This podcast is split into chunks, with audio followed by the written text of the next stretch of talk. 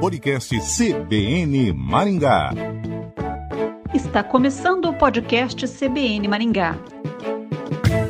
Nesta edição, vamos entender o que é liberdade de pensamento. 14 de julho é o Dia Mundial da Liberdade de Pensamento. É a data em que, mais de 230 anos atrás, os franceses tomaram a Bastilha, símbolo da revolução que derrubou o reinado e instalou a República. Imagina só, houve uma época em que falar algo que o rei não gostasse podia custar a vida. No século XX veio a Declaração Universal dos Direitos Humanos e o processo civilizatório só evolui. Ou será que corremos o risco de regredir com tantos casos de intolerância religiosa, política, entre outros tipos, que vemos no Brasil e no mundo? O nosso entrevistado para esta reflexão é o sociólogo e professor do Instituto Federal do Paraná, Joel Júnior Cavalcante. Professor, o que é liberdade de pensamento? Luciana, primeiramente, muito bom fazer esse bate-papo contigo nessa plataforma de podcast da CBN e uma saudação especial aos nossos ouvintes. Luciana, esse tema é extremamente importante no momento de tensão política que nós vemos em nosso país, talvez um momento de maior polarização, de maior violência em relação à política. E liberdade de expressão, de fato, é controverso. Né, o que é liberdade de expressão para mim, para você, se há limites ou não. Existe inclusive um debate sobre o limite no humor que nós vemos recentemente, o que pode, o que o humor pode contemplar, o que não pode, o que, que está enquadrado em liberdade de pensamento ou não. E nós comemoramos, refletimos sobre essa data, Luciana, 14 de julho, não por acaso. Em 14 de julho de 1789 ocorreu a queda da Bastilha na Revolução Francesa. A Revolução Francesa, que ocorreu no século XVIII, ela foi um marco muito importante para as democracias, para as liberdades individuais, para tudo hoje que nós temos, Luciana, em termos de pactos civilizatórios. Em direitos humanos, lembrando que antes nós tínhamos o antigo regime, o modelo absolutista, feudal, onde a igreja e os senhores feudais dominavam tudo e as pessoas não tinham essa concepção de indivíduo, de liberdade, de pensamento. A Revolução Francesa vem com seus ideais de liberdade, igualdade e fraternidade e pautava justamente essa ideia, Luciana, de que você tem uma individualidade, você é Luciana, você tem uma história, uma trajetória. Você pode acreditar no que você quiser ou não, é, professar a fé que você quiser ou a falta de fé. Então ela trouxe toda esse, essa carta constitucional, essa declaração que com baseado em princípios iluministas que hoje norteia a maioria das constituições é, das democracias liberais ocidentais. Então é muito importante, Luciana, nesse momento histórico de tanto acirramento político e ideológico, a gente falar da liberdade de pensamento. Mas de 1789 para cá, o conceito de liberdade de pensamento mudou? Então, eu acho que ele tem a mesma raiz, a mesma raiz jurídica, a mesma raiz filosófica de que todo sujeito é livre para expressar a sua opinião e para expressar as suas concepções acerca do mundo, acerca da política, acerca da religião. Todavia, nós tivemos uma evolução histórica que nos trouxe até aqui. Só para pontuar, Luciana, dando um salto na história, agora no século XX, mais recentemente, a ONU declara, é, em 1948, faz a Declaração Universal dos Direitos Humanos, que todo sujeito ele é portador de direito, todo sujeito ele tem a sua individualidade, deve ser respeitado. E veja só, Luciana, estava dialogando ali com o período pós-guerra, o segundo pós-guerra, naquele momento de tanta atrocidade, em que regimes totalitários é, começaram a se aventar no mundo. Então, essa Declaração dos Direitos Humanos, ela acaba sendo uma resposta a esse extremismo totalitário do nazismo, do fascismo que nós vivemos. Dando outro salto mais próximo à nossa quadra histórica, Luciano, nós temos a Constituição Federal de 88, a nossa Constituição Cidadã, que baliza no seu artigo 5 uhum. é, principalmente nos incisos 4, quarto e quinto, que todo sujeito é livre, que todo sujeito ele tem sua liberdade de concepção, sua liberdade de expressão, sua liberdade de credo, de pensamento e, é, aliás, é interessante que no artigo 4 é, é vedado o anonimato. Nós vemos durante muito tempo no nosso país, Luciano, principalmente no período autoritário do regime militar, é, muitos artistas, intelectuais e pensadores que usavam pseudônimos. O Chico Buarque mesmo, quando ele compunha suas canções, ali sempre deixando subentendido na melodia, ele usava a alcunha de Julinho da Adelaide. né? Então, porque ele não podia, né? ele tinha esse risco, o Chico foi exilado, foi para a Itália. Então, a Constituição de 88 é uma resposta a esse período autoritário e ela preconiza exatamente essa ideia que, que você tem sua, sua livre concepção e é vedado esse anonimato. Você pode. E por que, que é vedado esse anonimato, Luciana? Ele tem um duplo caráter para responder a sua pergunta objetivamente. A liberdade ela não é restrita, né, Luciana? Uhum. Liberdade não significa ausência de regras, ausência de restrições. Eu posso falar o que eu quiser, Luciano, o que eu pensar, sobretudo nessa época de redes sociais, nessa época em que todo mundo quer dar sua opinião, né? A gente vive um narcisismo social coletivo em que todos querem falar, todos querem opinar e ser influenciadores, e isso é muito bom. Isso reflete um avanço da nossa democracia. Todavia, Luciano, eu não posso abrir uma câmera. Esse microfone aqui da, CBN, uma rádio tão conceituada, nos dá responsabilidade. Você não pode falar tudo o que você pensa. Ou você pode falar desde que você tenha consciência que você pode responder civil e criminalmente por algumas ideias. Então é muito bom é, contemplar nesse debate de liberdade de pensamento que a liberdade sem regras é abandono, Luciano. Eu sempre falo meus estudantes do ensino médio.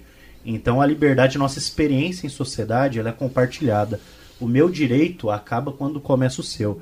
Eu posso falar o que eu entender, o que eu bem entender na minha liberdade de pensamento, desde que o meu discurso não fira um grupo, não ameaça a integridade física e moral e não coloque em risco uma vida ou a vida de, de grupos sociais e minorias.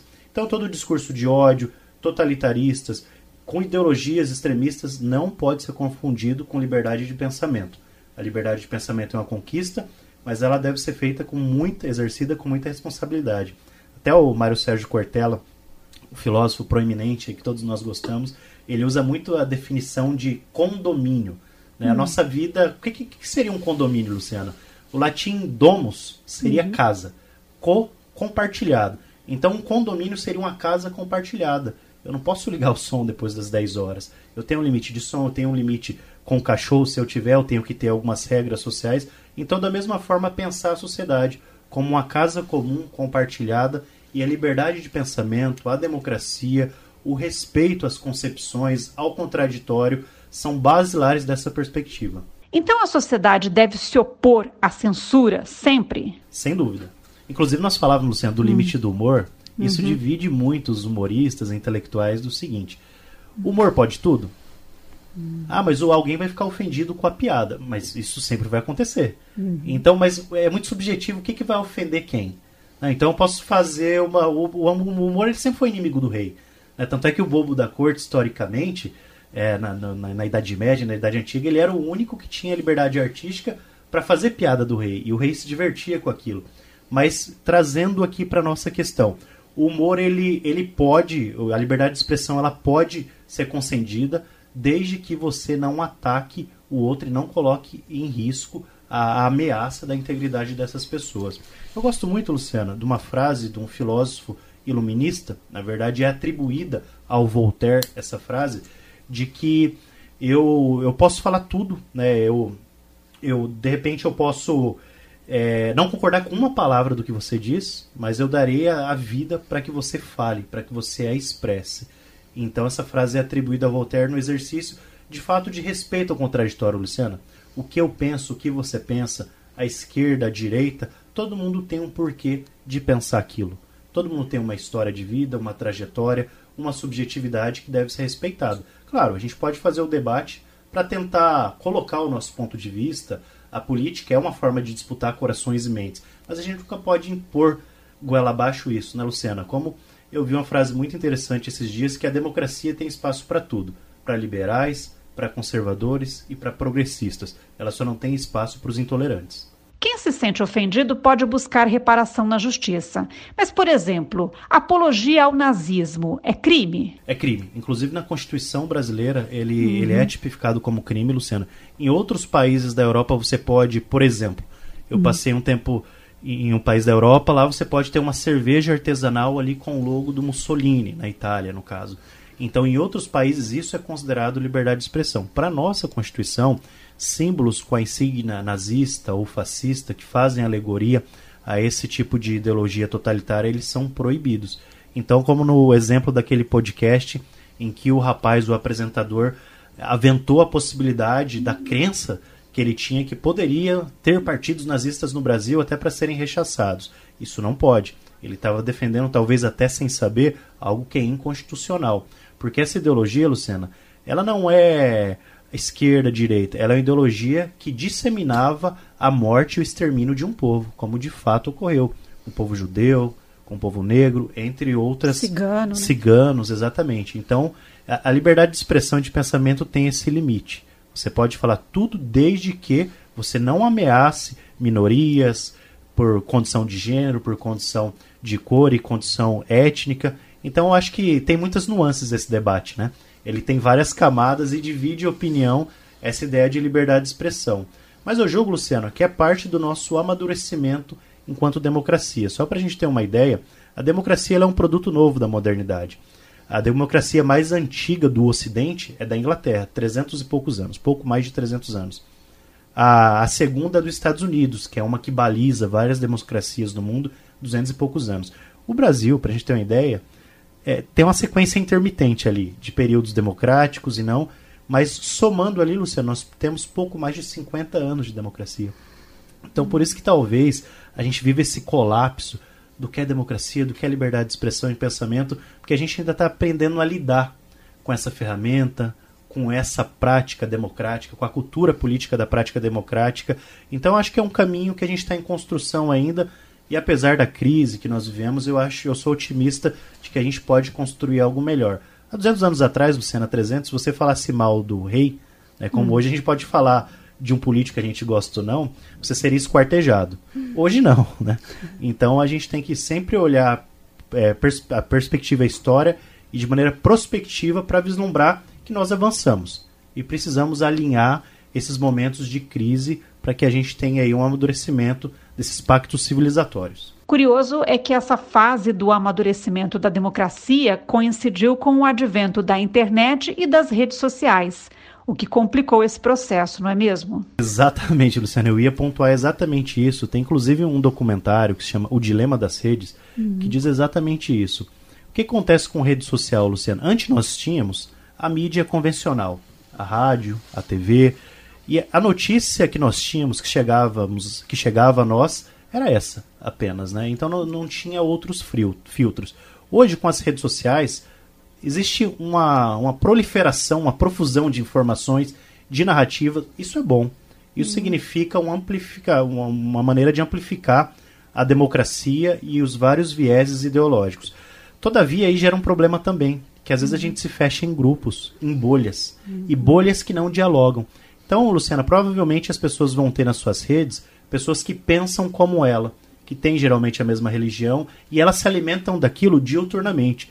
Quando há o encontro do contraditório, seja na via pública, seja numa festa de aniversário, seja num almoço em família no domingo, num grupo de WhatsApp, você acaba ocorrendo um confronto. Porque a pessoa está tão imbuída daquela verdade é universal, ela se alimentou tanto daquilo, e cada vez a gente utiliza mais redes sociais, que ela não está não, não tá preparada para a arena pública do contraditório. Então acho que a gente tem que é, se desligar um pouco dessas bolhas de rede social que certamente elas fomentam a polarização política e a violência. Né? Então eu acho que esse seu diagnóstico ele é muito preciso. E pessoas que não estão preparadas para o contraditório, não têm argumentos e respondem com violência. Exatamente. É como se diz no senso, se diz no senso comum, né, Luciano? O recurso daqueles que não têm argumento, primeiramente, é, primeiramente é o, o argumento ad hominem. Hum. Eu vou debater com a Luciana algum assunto e a Luciana vem toda qualificada com argumentos. Se eu não consigo refutá-la, eu vou começar a te desqualificar pessoalmente. Isso é um, um exercício que as pessoas que não sabem lidar com esse processo acabam fazendo, o que é lamentável. E a gente vê muito essa, essa selvageria nas é, redes antissociais, né, Luciana? As pessoas não sabem chegar a um limite que, se o debate não avança, Luciana, ok, você tem sua concepção, eu tenho a minha, é, e tudo bem, somos amigos, continuamos nossa amizade, mas não, muitas vezes a pessoa não quer abrir mão do seu ponto de vista até o fim e acaba desqualificando o outro.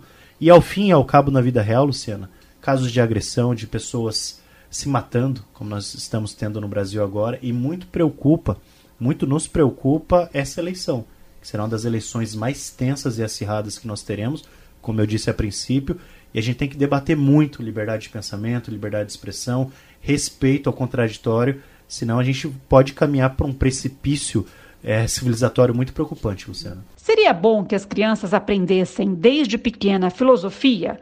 Isso ajudaria na visão ampliada de mundo? Bastante. A filosofia, a sociologia, Luciana. Muitas pessoas, de maneira muito equivocada, dizem que essas disciplinas doutrinam né, os, os estudantes. Mas não, ela exerce o pensamento crítico, essa noção de que o mundo é muito mais complexo, de que não existe só a minha casa, existe toda uma sociedade, uma diversidade que deve e pode ser respeitada. Inclusive, Luciano, fazer um desabafo pessoal aqui. Esses dias, é, nas férias, eu juntei uns coleguinhas dos meus filhos, eles têm 6 e 8 anos. E um coleguinha começou a falar mal de determinado candidato. Ah, fulano é, é, é isso. Daí o outro começou a defender o outro. Não, fulano que é isso.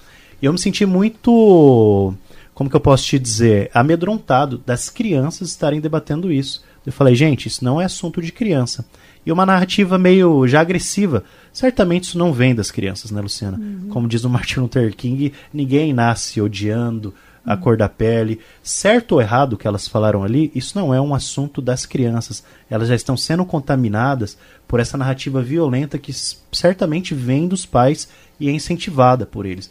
Então, muito me preocupou que a gente, é, independente do que for o contexto, o desfecho dessa eleição, o que, que a gente está criando para o futuro? para as futuras gerações? Uma cultura de paz social, de tolerância, ou de fato é essa violência? Eu acredito que eu, você e todos, todas as pessoas, né, seja qual for a concepção política e ideológica, que é um país pacificado, né, que a gente possa trabalhar, ter dignidade e a gente não precise se matar por pensar diferente. Podcast CBN Maringá conversou com o sociólogo e professor do Instituto Federal do Paraná, Joel Júnior Cavalcante.